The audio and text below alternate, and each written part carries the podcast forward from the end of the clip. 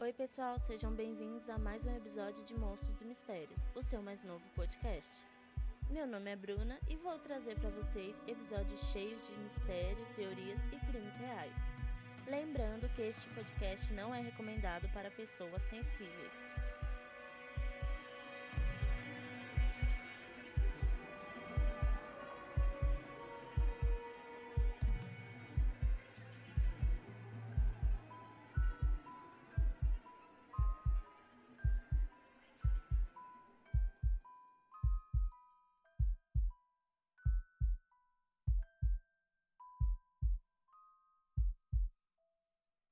Hoje falaremos de Joshua Madux. No dia 8 de maio de 2008, Joshua se despediu de sua irmã Kate, avisando-a que ia fazer uma caminhada. Como ela era acostumada com o hobby de seu irmão, que amava tanto a natureza quanto amava a música, a menina não desconfiou de nada quando viu ele saindo de casa, em Woodland, no Colorado. Porém, ele sempre avisava a família e voltava para casa na hora certa, o que não foi o que aconteceu nesse dia porque por mais que fosse de costume dele sair para ficar andando pela floresta, ele sempre avisava e sempre voltava rápido. E não avisou e a família começou a achar estranho. Mas, né, adolescente de repente saiu, nunca se sabe. Então, dias depois, o Josh ainda não tinha voltado. E aí a família começou a ficar assustada realmente. Então, no dia 3 de maio, os familiares foram até a polícia e começaram uma busca. Familiares, vizinhos e conhecidos, a cidade saiu em busca do Josh. Mas nem os civis nem os policiais encontraram sequer uma pista do paradeiro do garoto de 18 anos. Como ninguém havia encontrado nada, o pai e os irmãos dele, né, acharam que ele poderia facilmente ter saído da cidade para começar uma vida nova nunca passou na cabeça deles que o Joshua poderia ter acontecido alguma coisa com ele, alguém pudesse ter sido, sequ... sabe, sequestrado ele. Nada, nada de ruim tinha realmente passado pela cabeça dos familiares. E sim que com 18 anos ele decidiu que não ia avisar nada para ninguém, ia sair e ia começar uma vida nova. E assim eles viveram por anos, cercado de perguntas sem nenhuma resposta. Aonde estava Joshua?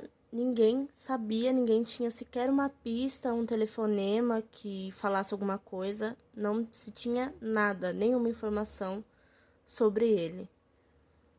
Esse caso permaneceu aberto até 2015, quando um cara chamado Chuck Murphy apareceu com informações novas. E quem era esse Chuck? Que do nada aparece com informações novas anos depois, se ninguém tinha encontrado nada sobre ele. Jack não era nada mais, nada menos do que o dono de uma cabana que se localizava a menos de dois quilômetros da casa do Joshua. Ele chamou a polícia alegando que teria encontrado uma coisa muito estranha na chaminé da residência, né, da cabana, enquanto ele demolia ela para fazer um empreendimento imobiliário. E essa coisa estranha era uma ossada que foi localizada por agentes da construtora que demoliam a edificação. As autoridades confirmaram que o material humano achado era de Joshua Madux. Mas como eles confirmaram, né? Então, os oficiais, eles prontamente, assim que eles receberam a informação, eles foram até o local e encontraram esses ossos humanos dentro da chaminé da cabana. Mas chegando lá era tudo muito estranho. O corpo ele estava em posição fetal, com as costas para baixo e as pernas esticadas para cima. Uma posição muito estranha que chamou atenção. Além disso, o Joshua estava apenas vestindo uma camiseta térmica bem fina e suas roupas, meias, sapatos, eles estavam perfeitamente dobrados e posicionados na lateral da chaminé. E também, para piorar ainda, é, tinha uma tampa, né, um pedaço de madeira tampando a chaminé, que era um pedaço de madeira que o dono falou que era usado para tomar café da manhã, era uma madeira bem grande, que foi colocada como se estivesse bloqueando a chaminé. Então, depois de toda essa cena muito estranha, né, eles submeteram os, os ossos à análise forense e com a ajuda de um odontólogo, né? Eles viram a arcada dentária e puderam confirmar realmente que a ossada encontrada era mesmo de Joshua Madux, o desaparecido há sete anos. Eles abriram então uma investigação minuciosa feita por Alborn, o legista responsável pelo caso. Ele não identificou nem marcas de bala, facas, trauma, qualquer indício que indicasse que a morte teria sido um assassinato. Não tinha absolutamente nada que indicasse que tinha sido um assassinato. Não tinha sequer algum indício de drogas. Eles alegaram que não encontraram sequer drogas, calmantes, nem nada nos restos mortais dele. Então, depois de ver tudo isso, a descoberta do corpo do Joshua trouxe só mais perguntas e dúvidas do que respostas. Tanto que na época a irmã dele, Kate, comentou em uma rede social que a família esperava encontrar pelo melhor. Ela comentou: "Eu esperava que Josh voltasse para casa de meu pai a qualquer momento, com uma esposa e, filho, e filhos pequenos encontrá-lo morto nunca foi uma opção. Né?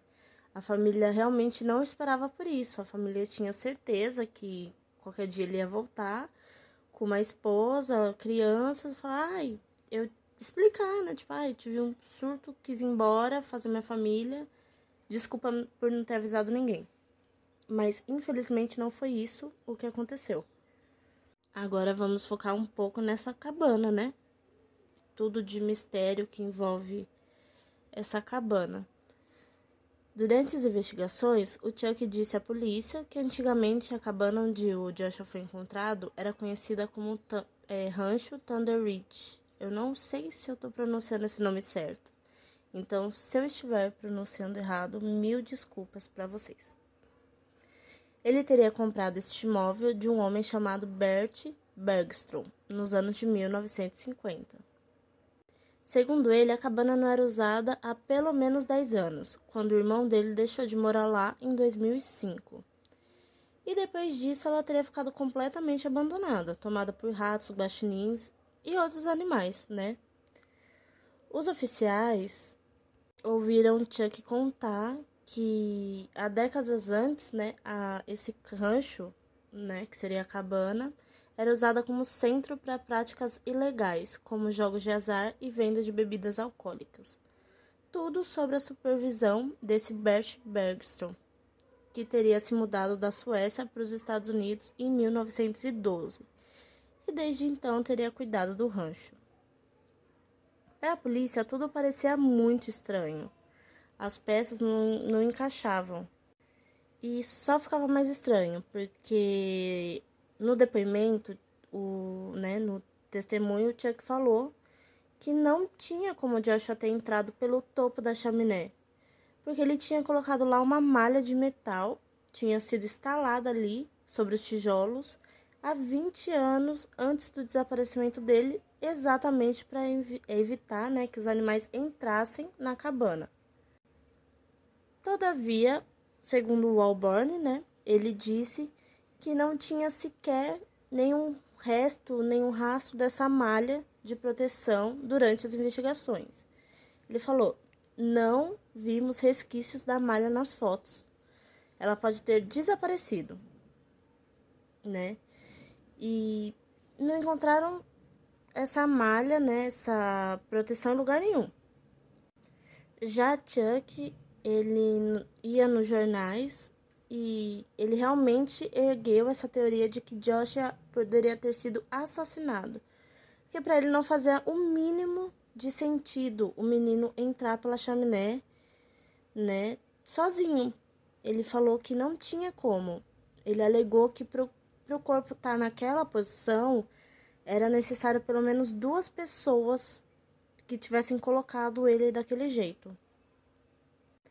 Já a polícia já tinha descartado, né, essa possibilidade de assassinato, porque eles alegaram de novo que não tinha como ter sido assassinato, porque eles não tinham encontrado nenhum trauma no corpo, indício de que ele tivesse sido amarrado naquela posição, não tinha nenhuma prova de que tinha sido assassinato, né?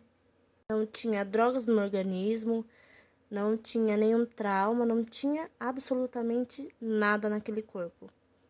No entanto, a única pessoa que eles investigaram, né, foi o único suspeito que teve no caso foi Andrew Newman, o último homem com que Joshua havia falado antes do desaparecimento.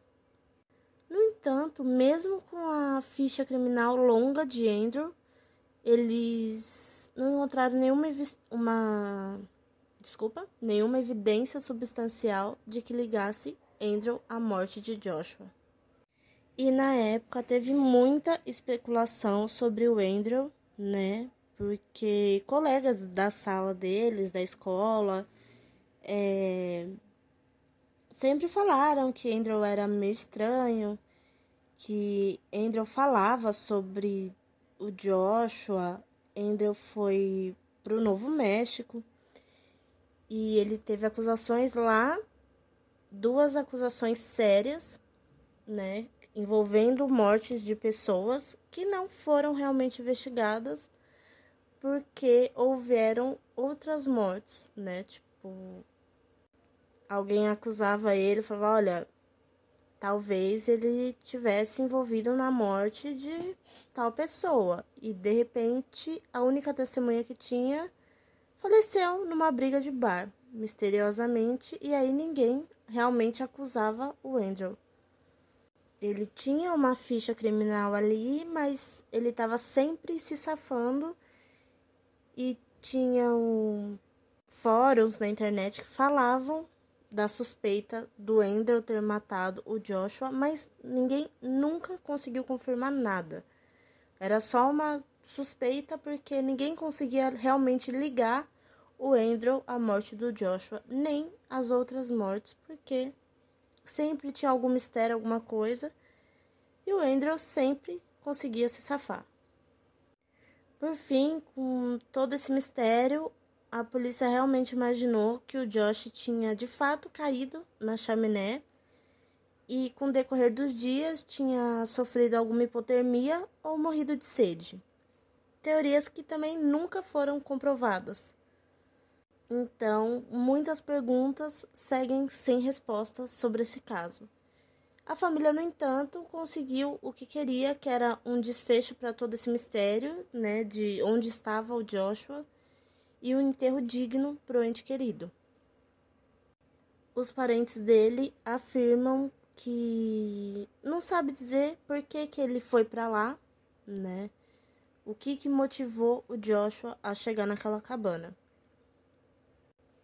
A Ruth, outra irmã dele, afirmou: Eu ainda tenho muitas questões sobre isso. É tudo muito estranho para nós.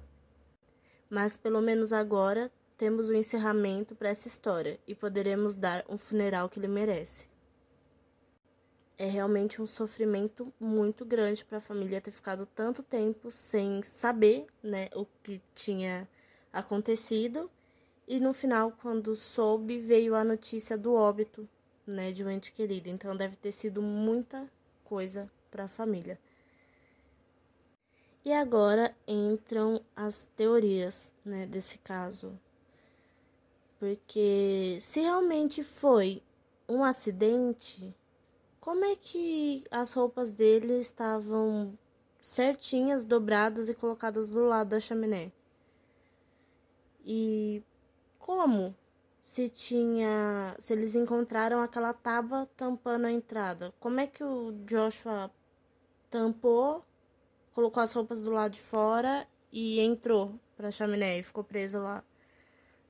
não é possível, né? Não é uma coisa assim que você responda, ah, foi fácil. Ele deixou ali, depois ele puxou e não, não tem como, porque realmente aquele pedaço de madeira tampava toda a entrada da chaminé.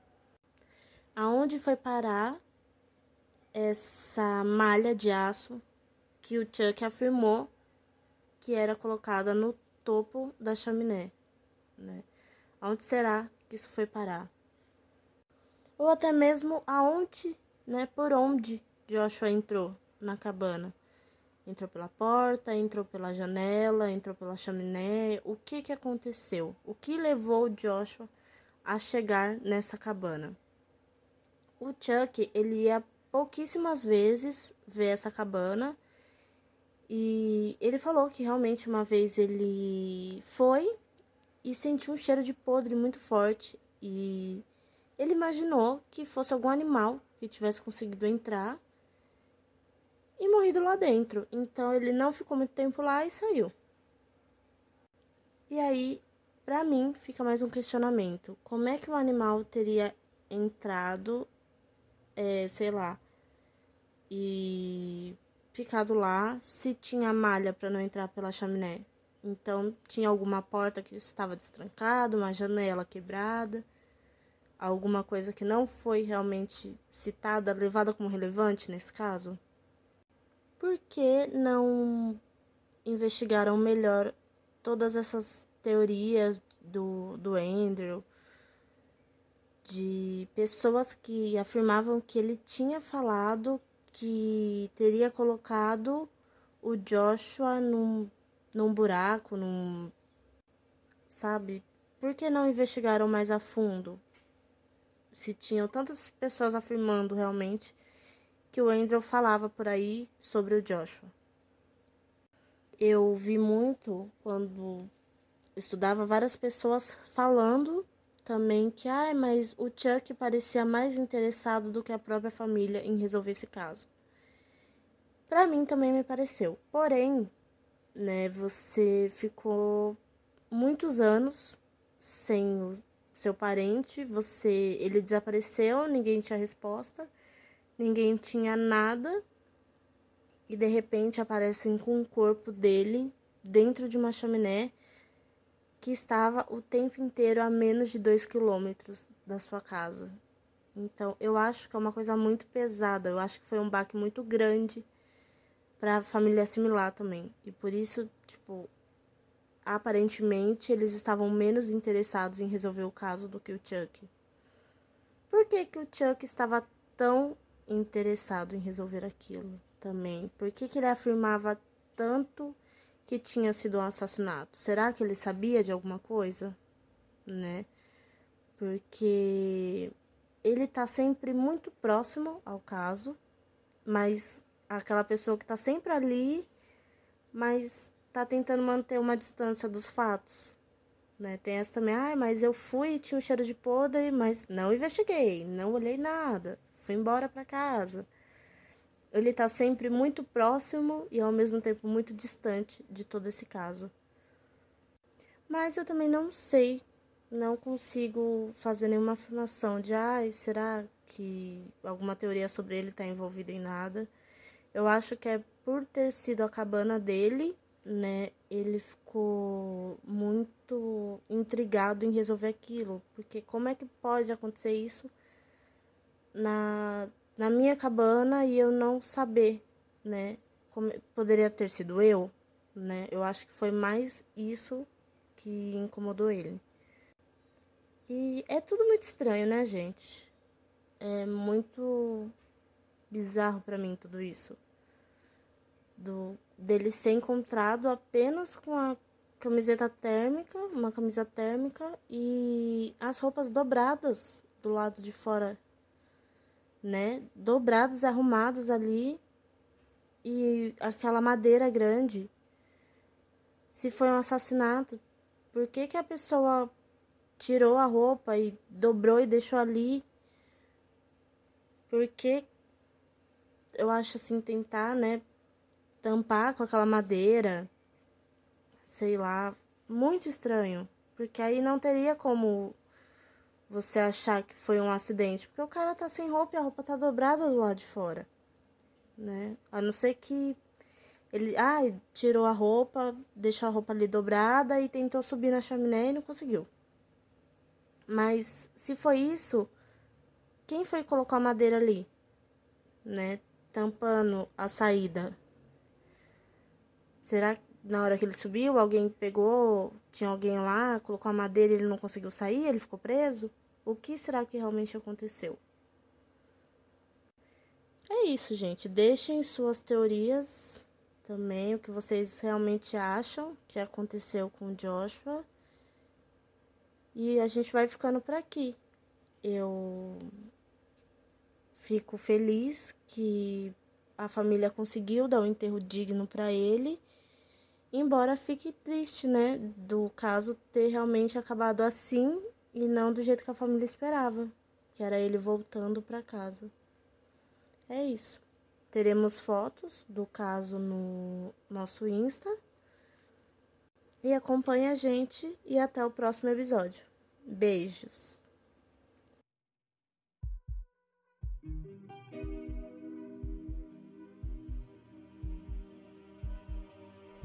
Eu espero que tenham gostado do episódio de hoje e vocês podem deixar mais sugestões de casos no nosso Instagram, arroba Monstros e Mistérios Podcast.